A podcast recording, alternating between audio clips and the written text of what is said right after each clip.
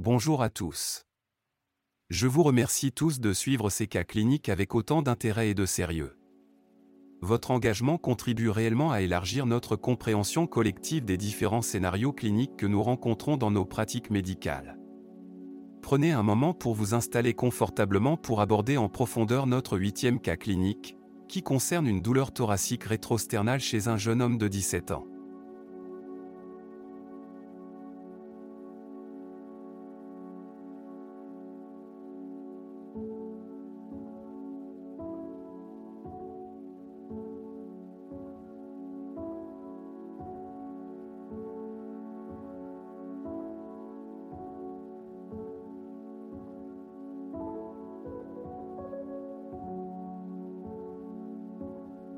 Le patient en question s'est présenté aux urgences avec une douleur thoracique oppressante localisée en région rétrosternale, qui a évolué au cours des dernières heures.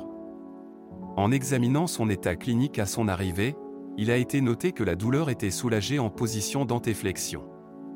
Aucun signe de dysfonctionnement du cœur droit ou gauche n'a été observé. Par ailleurs, il ne présentait pas de dyspnée et son auscultation cardiopulmonaire était normale. Pour ce qui est des paramètres et des examens, les paramètres hémodynamiques du patient étaient normaux, bien qu'il présentait une fréquence cardiaque légèrement accélérée, ce que l'on appelle une subtachycardie. Il avait également une douleur unilatérale au niveau du mollet droit mais ne présentait pas de fièvre. Il est à noter que le patient ne présentait pas de facteur de risque cardiovasculaire. Un électrocardiogramme a également été effectué. Il retrouve une tachycardie modérée et un sous-décalage millimétrique du segment PQ. Les questions qui se posent maintenant sont les suivantes. Quelles sont vos hypothèses diagnostiques pour expliquer cette douleur thoracique rétrosternale chez un jeune homme sans facteur de risque cardiovasculaire?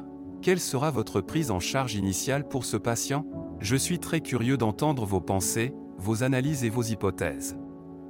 Ce cas soulève en effet des questions intéressantes sur la gestion des douleurs thoraciques, en particulier chez les jeunes, qui sont généralement moins sujets à des complications cardiovasculaires. Je vous invite à partager ce cas clinique pour enrichir notre discussion et permettre à d'autres professionnels de la santé de nous rejoindre. Plus nous sommes nombreux à réfléchir à ces cas, plus notre compréhension globale et notre aptitude à prendre en charge efficacement des patients dans des situations similaires s'en trouveront améliorées.